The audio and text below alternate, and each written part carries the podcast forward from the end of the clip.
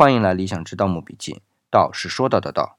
昨天关于贾里村大墓的墓主人，我已经给出了我的看法，是周赧王的可能性极大。当然，同时我也说了，可能是夏太后的啊。但如果加入其他条件，我就可以基本排除这个墓葬是夏太后的了。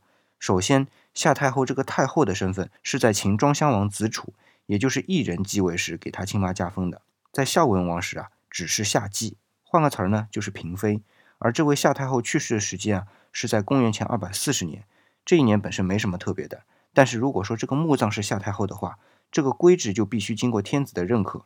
当时的秦王已经是嬴政了，就是夏太后的孙子，不过还没有亲政哦。秦王政亲政的时间是公元前二百三十九年，也就是说夏太后是在吕不韦执政时期去世的，那么会给夏太后以天子的待遇下葬的可能性就极小了。可见身份的认定很大程度上得看被依附者的眼色。当然，如果你只是一个迂腐者的话。